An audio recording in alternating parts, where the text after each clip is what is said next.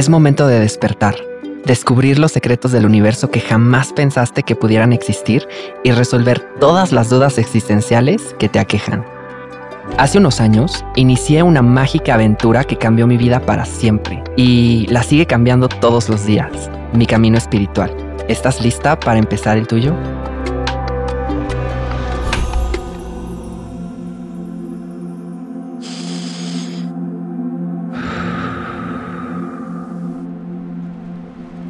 Durante una noche fría, una pareja de peregrinos vagan por las calles de Belén, pidiendo posada. María está embarazada y es cargada por un burrito sabanero, mientras que José, su marido, va de pie tocando de puerta en puerta. Por fin, en una casa les abren y con benevolencia les dan la bienvenida y les invitan a pasar la noche en el granero que tenían en la parte trasera de su morada.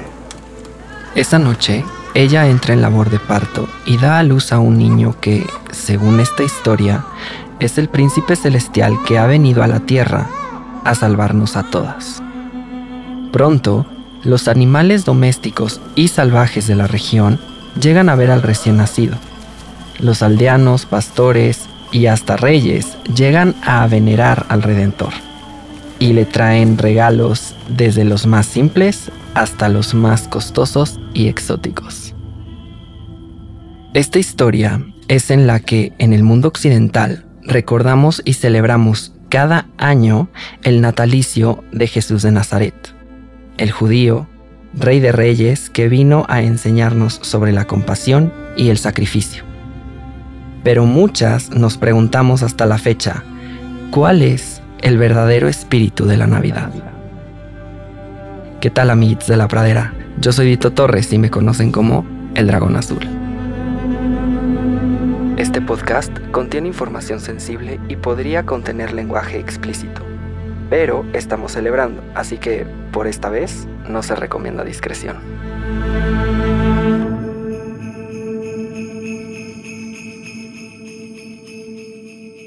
Generación tras generación hemos celebrado, como dirían en la misa católica, la venida de nuestro Señor Jesucristo. Esa es la historia que nos cuentan. Es más, hasta la actuamos en la escuela cada diciembre. Seguro te tocó ser un rey mago o la Virgen, hice comillas en el aire, o San José, o algún pastor o el mismísimo Satanás que en las tradicionales pastorelas tenía la misión de prevenir que los pastores que corren presurosos con los zapatos rotos llegaran a Belén a ver al Redentor. Honestamente, lo recuerdo y me da mucha risa. Recuerdo esos tiempos con un cariño inmenso, pero ahora quiero contarte todo lo que hay detrás, no solo de esta historia, sino del verdadero significado espiritual de la Navidad. Principalmente, hay referencias históricas derivadas del análisis de algunos fragmentos de evangelios recuperados y demás documentos que indican que Jesucristo nació realmente en el verano, en el mes de junio. La fecha exacta se desconoce, entonces, ¿por qué lo celebramos en diciembre? El origen de las festividades navideñas no es cristiano o católico, sino pagano pertenece a una de las tantas festividades de la cultura romana. Saturnalia era su verdadero nombre y ocurría durante el solsticio de invierno, donde veneraban a Saturno, dios romano del sol. Los romanos y quienes acostumbraban a celebrarlo se volvían locos con este acontecimiento. En ese entonces el cristianismo aún era muy joven y sus pocos allegados se quejaban de estas festividades. Solo como brevario cultural, en otras culturas también existía este dios del sol y del fuego. Los egipcios le llamaban Vulcano. En Grecia era Helios. Para los babilonios era Tamuz y en la cultura celta era Moloch. Aunque bueno, este último tiene una similitud un poco más dramática y oscura que el solo ser el dios del sol o del fuego. Volvamos a la Navidad. En el año 350, aproximadamente, el Papa Julio I propuso una moción para festejar la Navidad cristiana el día 25 de diciembre. Misma que fue impulsada y decretada en el 354 por el Papa Liberio. La elección de esa fecha específica se relaciona con la necesidad de la religión cristiana de imponerse por encima de los tradicionales cultos paganos romanos. Del 17 al 23 de diciembre ocurría la Saturnalia y el 25 se consideraba el nacimiento del nuevo sol. Si me preguntas a mí, me parece que tiene sentido. Ahora, quiero aclarar una cosita. El que yo te cuente todo esto no es para que te desencantes de la Navidad o de tus creencias personales, porque esa energía de creer en algo tan mágico y tan bonito trasciende los hechos históricos y lo más importante, reside en el ser espiritual, que al final de cuentas es lo que nos atañe en este espacio. Cuando hablamos de las fiestas de fin de año, en México le llamamos el Guadalupe Reyes. Incluso hay un bar que así se llama. Y las personas la esperan con ansias locas. Comienzan las posadas y la diversión. Suena raro, ¿no? Hay otras personas que detestan estas festividades y hay quienes las festejan muy a su propio modo. Qué bonita es la diversidad.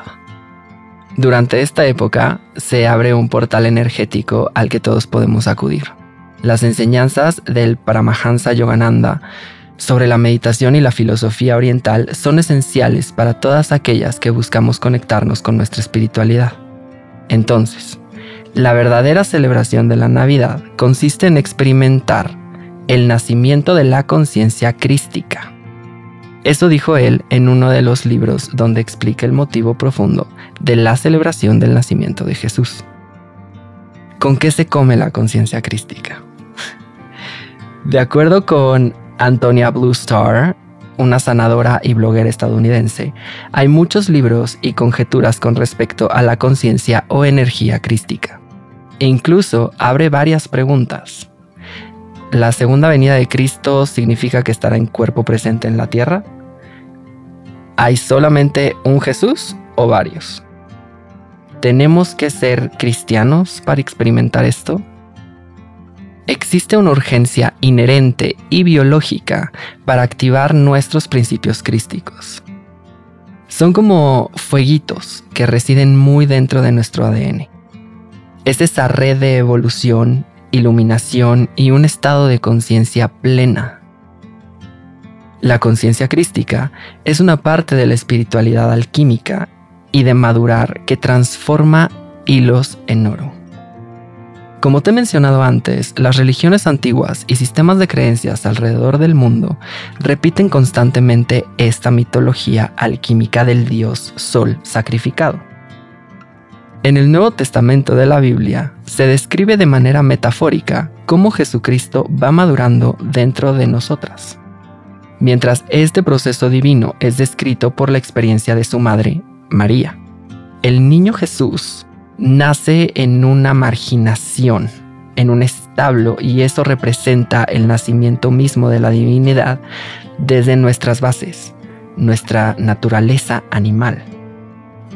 Al crecer, nosotras vamos purificando, evolucionando y elevando nuestra espiritualidad de la misma forma que Cristo lo hace dinámicamente. La naturaleza de esta conciencia es un estado místico, uno de revolución. Y la mejor parte es que no necesitas ser cristiana para activar esta energía. La historia de María, una judía como cualquier otra, es acerca de la divinidad y el nacimiento de su Jesús individual o su principio crístico interno. En otros sistemas de creencias, el principio crístico es representado con otras deidades solares. Krishna, Osiris y Quetzalcoatl son algunos ejemplos. Cuando Cristo dijo, Soy el camino, la verdad y la vida, nadie va al Padre si no es a través de mí, estaba declarando una verdad alquímica. Para llegar a un estado de unidad con una misma, debemos madurar espiritualmente en el nivel de conciencia crística. Es decir, básicamente es la puerta de entrada a un estado cósmico. La manifestación de esta energía en sí es un estado de conciencia que una persona puede o no revelar. Hay una historia bíblica en la que Jesús demostró su rechazo a lo profano y a su temperamento al derribar las mesas de dinero de los usureros de un templo. Bien, pues quienes llevamos una práctica espiritual tenemos diferentes niveles de ego y de desarrollo. Esto es algo de lo que nos quieren contar las escrituras sagradas del cristianismo. Esto que te digo se demuestra en el árbol de la vida, donde a veces caminamos por decisión propia un camino alterno y e de igual forma manifestamos el principio crístico interno. Todo esto que te he comentado es la manifestación de que nuestro Merkaba está activo. El Merkaba es, en palabras sencillas, nuestro cuerpo espiritual, que está lleno de luz, y cuando se activa manifestamos cualidades de compasión, claridad, paz, etc. Ahora, como en todo camino espiritual o mundano, hay niveles de conciencia, mismos que podemos explorar y caminar. Está el nivel individual, que se manifiesta en nuestro Mesías interno, que reina en nuestro propio templo. Y esto es un fenómeno espiritual que ocurre más de lo que podemos pensar. Esta expansión del alma es un aspecto de nuestro yo superior y es parte de nuestro cuerpo astral. El nivel cósmico es un peldaño más alto de madurez espiritual, donde operamos. Eso suena muy raro. Deja lo propio en otras palabras. Lo vivimos de acuerdo con los principios anteriores, desde un lugar multidimensional. Abrir el chakra corazón que, recordemos, es el cuarto, y un sistema energético logrado a través de meditación nos ayuda a tener una revelación de nuestra herencia crística. El Nuevo Testamento es un libro de transformación y alquimia. A través de sus páginas, Cristo demuestra el camino espiritual que se va construyendo y que nosotras también podemos sentir y lograr. Entonces, Volviendo un poco al maestro Yogananda, Navidad es la celebración de la encarnación de Cristo, quien, según el mito, vino a esta tierra a influir en los mensajes de Dios a la humanidad y muy al contrario de las interpretaciones literales que manejamos en la modernidad, eran mensajes de paz y amor. El maestro nos indica en sus escritos que cada año en Navidad hay en el aire potentes vibraciones de conciencia crística. Aquellos que se sintonicen con ella mediante su devoción y su profunda meditación recibirán en su propia conciencia estas vibraciones de la luz universal que vivía en Jesucristo. Y esta es una invitación a practicar la meditación y a conectar con nuestro ser interior elevado en algún momento del día de Navidad, para encontrar esos altos niveles de vibración y de luz. Y ya que estamos hablando de luz, podemos tocar base con la cultura judía, donde hay otro festejo peculiar llamado Hanukkah, que si bien es una celebración menor, ha obtenido más atención en el mundo occidental porque ocurre cerca de las fechas navideñas y claro, de la Saturnalia. Te cuento un poco. Hace mucho tiempo, los griegos sintieron que tenían una misión en el mundo llenar cada rincón con la luz de su cultura. Así que fueron conquistando el mundo, forzando la luz helénica en cada civilización que encontraban. Como puedes imaginar, el escenario se prestaba para que hubiera mucha confrontación, y los judíos encontraron este choque muy hostil, pues su ideología iba mucho más de que la mejor forma de iluminar al mundo era con paz viviendo su fe y esparciéndola en su propio territorio. Esta cultura se vio forzada por los griegos para convertirse a su filosofía de iluminación helénica, pero se resistieron para ser libres y bendecidos. Al ganar la guerra y liberarse del yugo griego, iluminaron la menora y rededicaron sus templos a la luz del mundo. Ese es el espíritu del Hanukkah. Reencender y distribuir la luz y la esperanza al mundo es uno de los puntos claves de la época navideña. Y te tengo una noticia. Esa luz vive en tu interior. es grande, cálida y brillante. A mí personalmente me llama mucho la atención cómo en diferentes partes del mundo, incluso en épocas distintas, la energía converge con una misma intención. Y esto lo digo porque seguro te estás preguntando qué sucedía en el Oriente. Bien, pues tenemos el Body Day, que toma lugar en el octavo día del doceavo mes lunar, o sea, el 8 de diciembre y que celebra el momento en el que Buda alcanzó la iluminación y ascendió al nirvana. Hace 2500 años, Siddhartha Gautama se sentó debajo de una higuera con el propósito de encontrar la iluminación y no se levantaría hasta lograrlo, pasando por varios estímulos y emociones incómodas. A mitad de la noche se reflejó en todos los seres vivos y al amanecer entendió la causa y el efecto que todos y todo está conectado y que cada acción que tomamos crea nuestro destino. Entendió que la ignorancia de la verdad alimenta el ego y la codicia, últimamente del sufrimiento. Al llegar la mañana contempló el Dharma y entonces se convirtió en el Buda, el despierto. Para los budistas, este día se recuerda a Siddhartha y el poder de la meditación como vía de iluminación. Las decoraciones son coloridas y su significado es que hay varias formas de llegar a la iluminación.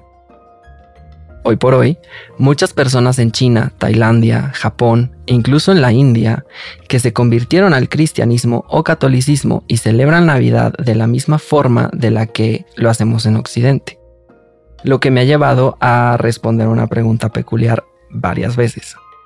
¿Los budistas celebramos Navidad? La respuesta es sí, pero no de la forma cristiana. Vemos a Jesús como un avatar de bendición en nuestra tierra. Si me sigues desde hace tiempo, recordarás que he mencionado varias veces que Cristo era un hombre con una iluminación excepcional, con una conciencia superior. Viviendo a Buda, viviendo a Cristo, es un libro escrito por Thich Nhat, un monje vietnamita, que nos explica que las tradiciones cristianas y budistas pueden entenderse. Cada una nos regala sabiduría que nos ayuda a tocar la vida de miles de personas y ayudar a terminar su sufrimiento. Recuerdo que hay un episodio de Los Simpsons que se relaciona con esto, en el que Lisa Simpson adopta una de las doctrinas budistas, mientras que el reverendo Timothy Lovejoy, ministro de la primera iglesia de Springfield, intenta disuadirla de esta decisión, diciendo que así no puede celebrar la Navidad porque Santa Claus no deja regalos debajo del body. Por si te lo estás preguntando, el Bodhi es el árbol que es un ficus que los budistas decoran con luces de colores durante las festividades navideñas. Por supuesto que lo que el reverendo le comunicó a Lisa Simpson es total y completamente incorrecto. Richard Gere, un actor muy famoso, ha mencionado algo con lo que concuerdo completamente. Los budistas creemos y respetamos cualquier religión fundamentada en amor, compasión y amabilidad hacia otras personas. ¿Puedes darte cuenta de todo lo que implican estas festividades? Si me preguntas a mí, yo no suelo emocionarme con la época navideña, que ha sido un tanto profanada con toda su mercadotecnia que incentiva el consumismo masivo y compulsivo de las personas. Su significado de encontrar nuestra luz interior como lo proponen las tres festividades de las que te cuento, se ha ido disipando con los años. Y honestamente se me hace hermoso que varias culturas convergen en el mensaje de amor, paz y compasión para las demás personas, pero también para con uno mismo. Concluyo que las fiestas decembrinas nos regalan una oportunidad de explorar a fondo nuestra espiritualidad, de aprender de nuestra energía y nutrir nuestro ser, independientemente de las creencias que profesemos. Cuando hay amor, no hay límites ni divisiones. Eso es algo que nos enseña Buda, pero también nos lo enseña Jesucristo. Así que mi invitación para ti es que despiertes tu conciencia crística a través de la meditación, del mensaje de amor, paz y compasión que estos guías nos han dejado en su paso por este plano terrenal. Y así podrás lograr estar un paso más cerca del nirvana, del amor propio y de todo el potencial puro que tienes para ofrecer cada día.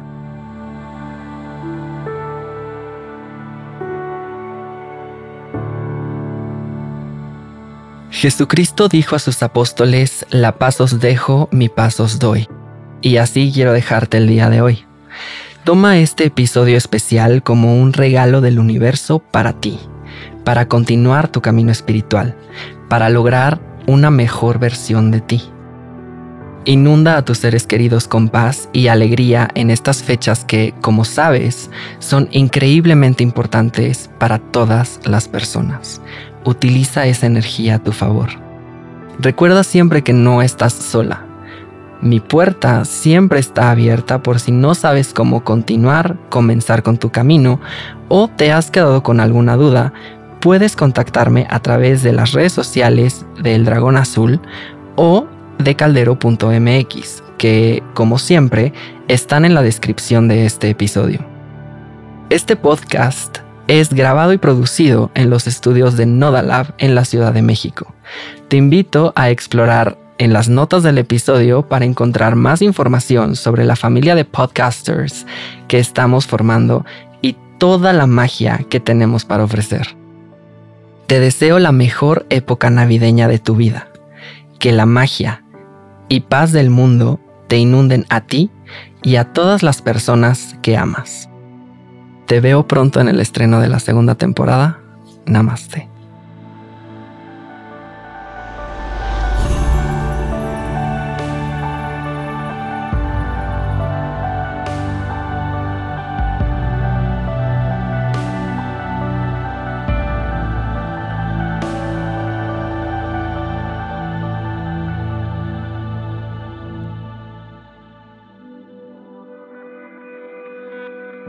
El Dragón Azul es un podcast original de Nodalab y Caldero. El guion original fue escrito por Tito Torres. La edición corrió a cargo de Miguel Andrade, la musicalización y diseño sonoro por Nayeli Chu y la mezcla de este episodio fue hecha por Sam Peñalba. La edición editorial es de Sofía Benedicto y la redacción de contenido de Renata Ramírez y Sofía Serrano.